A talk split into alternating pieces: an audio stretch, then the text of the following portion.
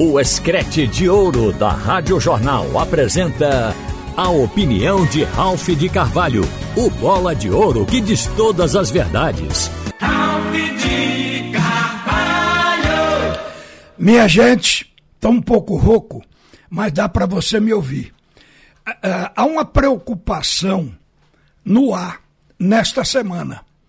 E a gente vai se ligar a esse assunto, porque até então a gente tem falado da diferença de saldo de gols entre Bahia e esporte, ainda para poder projetar a possibilidade do esporte.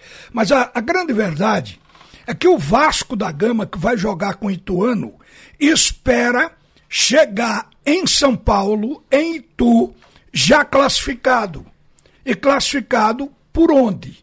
Pelo julgamento do STJD lá no Rio de Janeiro.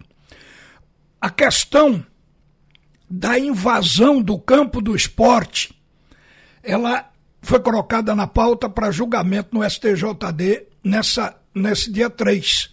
O jogo é dia 6. Então, o Vasco, antes do jogo, já vai ter a definição. E a gente fica aqui com a pulga atrás da orelha. Eu, particularmente, não vejo motivo para o esporte perder os pontos do jogo porque o esporte está indiciado no artigo 213, no artigo 211, no 205 do STJB. Então, do regulamento, aliás, o STJ é, é outra história, é o tribunal. Então, veja bem, o esporte está em curso aqui na invasão de campo, uma série de penalidades que pode gerar suspensão de mandos de campo já está, porque o esporte foi punido até preventivamente.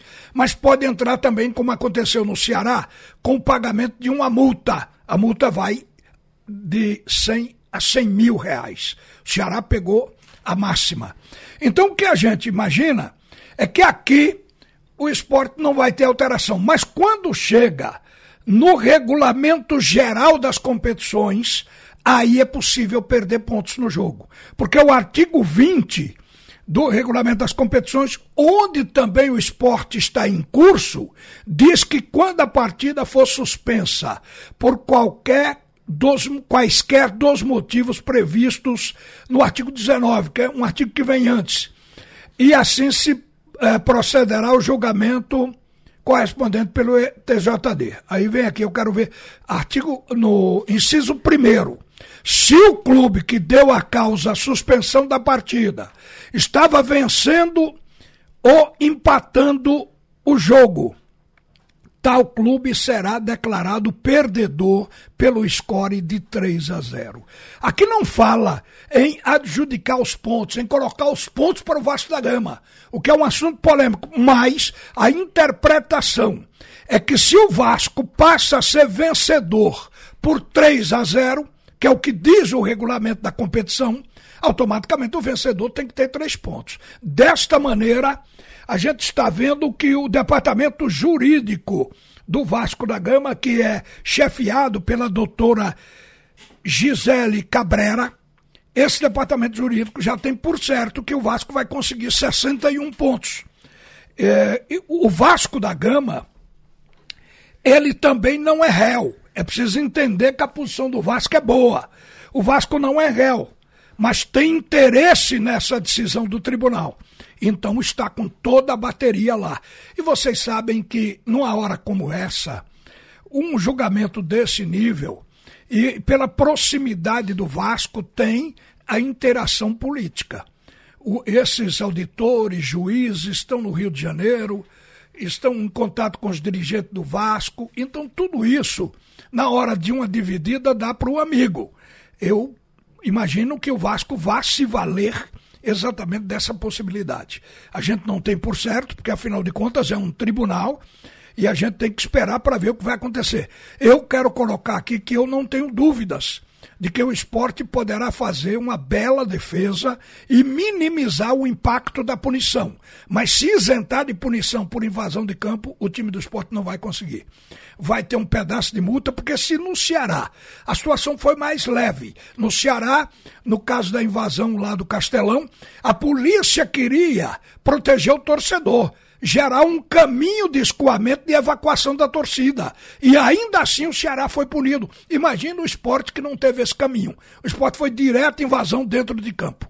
Então, por isso, eu acho que o esporte vai ser punido. Agora, perda de mando de campo é uma interpretação no regulamento que a gente vai esperar a decisão do tribunal. Agora, o Vasco está contando definitivamente com isso. E a pressão no Rio, o assunto hoje no Rio de Janeiro é esse, porque o julgamento vai ser no dia 3. Amanhã é dia 1 amanhã é terça-feira, quarta-feira é dia de finados, quinta-feira é o dia do julgamento. A pressão no STJD vai ser grande. E aí, automaticamente, o quem devia também estar no tribunal era o Ituano. O Ituano, porque o Ituano, se o Vasco ganhar no tribunal os pontos do jogo do esporte, o Ituano vai fazer uma partida apenas para completar a tabela. Mas, se o Vasco não tiver esses pontos, aí o jogo é encardido. Se der empate, é o Vasco. Mas se o Ituano ganhar, vai para a primeira divisão e o Vasco fica na B. Então a situação está aí. O julgamento passa a ser o assunto principal neste momento. Agora eu quero completar aqui, falando a vocês a respeito também de outra coisa que o foco é o Rio de Janeiro, está circulando lá. É de que o Tite vai deixar o comando da seleção brasileira após a Copa do Mundo. E o primeiro nome da lista, segundo assegura a imprensa carioca, da lista da CBF, é Dorival Júnior, que é o treinador do Flamengo, cujo contrato termina agora, em dezembro, no dia 31, ele vai para uma renovação. O vice-presidente do Flamengo, o Marcos Braz, está dizendo que já está conversado com Dorival, que a renovação é iminente, mas Dorival ainda não declarou absolutamente nada. Se Dorival for dirigir a seleção brasileira, o homem da vez para o Flamengo passa a ser o técnico do Corinthians, o Vitor Pereira, o português. Então, no Rio, eles estão se distraindo com essas duas coisas neste exato momento após a eleição para presidente da República ontem. Então o assunto agora é futebol e é justamente este o enfoque do momento. Uma boa tarde, minha gente. Você ouviu a opinião de Ralph de Carvalho, o bola de ouro que diz todas as verdades.